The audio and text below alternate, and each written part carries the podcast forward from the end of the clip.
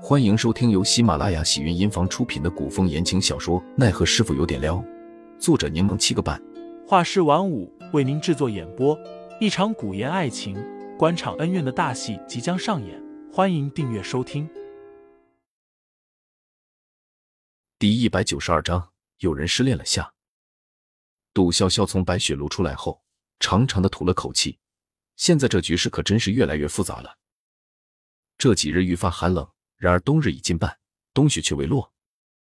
杜潇潇想起以前在天启宗的时候，那是冬日落雪，山上白茫茫的一片，山河壮阔，赏心悦目。他会用雪球偷袭凌寒，还会在院子里堆雪人，堆的还是完完整整的一大家子。帝都的皇城内传出消息，据说天子有意为户部尚书千金魏文南与刑部尚书公子郑颖浩赐婚，虽还未下圣旨。但这个消息已经在坊间传开了。恰巧那日落雪，杜潇潇幸灾乐祸的想，倒是挺应景。只怕此刻张启忠的内心犹如这满天飞雪，又冷又冰。其实说起来，杜潇潇与张启忠并没有太大恩怨，但监廷司本就恶名在外，而且杜潇潇受原主影响，对穿那一身官服的人深恶痛绝。杜潇潇想着下雪刚好可以赏赏景，而他也到了该与连老人联系的时候了。于是让小峰取了披风，准备出门。小峰再三说要让杜潇潇带伞，杜潇潇却说下雪又不是下雨，抖一抖就好了，无需带伞。小峰没追上，只能作罢。好巧不巧，杜潇潇在回廊遇到了张启忠。虽说对方站在廊下望雪，似是因为失恋怅然神伤，但杜潇潇有理由怀疑对方察觉到了什么。否则，怎么总在自己要去汇报工作的时候遇到对方？他本想打个招呼便走，可张启忠却喊住了他：“杜姑娘，这是要出门？”杜潇潇保持微笑：“我就是出去溜溜，刚好可以看看雪景。”杜姑娘不带一把伞吗？我让张川帮你那把伞带上吧。张启忠说着，眼神四处搜寻，似是在找张川。不用，不用。杜潇潇连连拒绝。我出门不爱带伞，外面下着雪又没落雨，我穿着披风斗篷呢，到时候抖一抖就好了。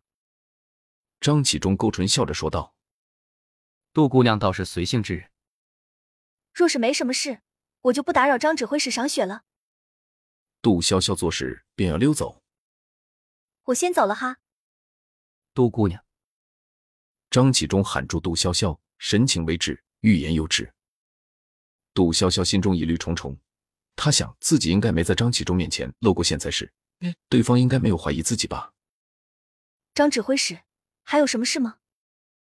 张启忠这才缓缓开口道：“张某今日休沐，杜姑娘若是方便，张某可否与杜姑娘同行？”同行？当然不方便。杜潇潇面露为难之色，正想着如何拒绝，忽然听到身后传来凌寒的声音。潇潇，凌寒走到杜潇潇身边，手中还拿着一把伞。他颔首与张启忠打了个照面，那双桃花眼弯起一个弧度，凝视着杜潇潇。杜潇潇总感觉他笑得不怀好意，且带着隐隐的杀气。凌寒问杜潇潇道：“我们何时出发？”张启忠看了眼凌寒，又望向杜潇潇，此刻也不好再说什么，便笑着说。既然杜姑娘有约，那张某就不耽误杜姑娘时间了。张指挥使，那我们就先走了。杜潇潇借机与林寒一起离开。刚出吴府大门，杜潇潇就找借口想要独自离开。林寒，天气这么冷，你不是喜欢宅在家里吗？就不要出门了，我到时候给你带好吃的丸子回来哈。林寒一把拎住了杜潇潇的脖子。怎么，我刚帮你解围，你就要过河拆桥？谁过河拆桥了？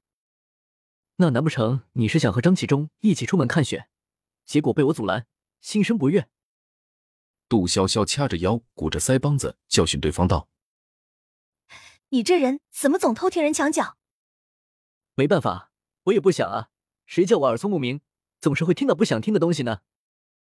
杜潇潇无语眯眼。行吧，随你。二人踏雪走在街道上，凌寒撑开伞。挡在杜潇潇的头顶，杜潇潇兴致缺缺，心焦气躁，凌寒却言笑晏晏，稳如泰山。凌寒，要不你去帮我买一份红枣甜酒吧，我感觉有点冷，想吃点热乎的。红枣甜酒。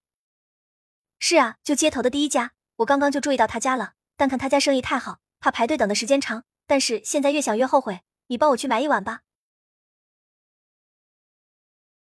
听众老爷们，本集已播讲完毕，欢迎订阅专辑，投喂月票支持我，我们下集再见。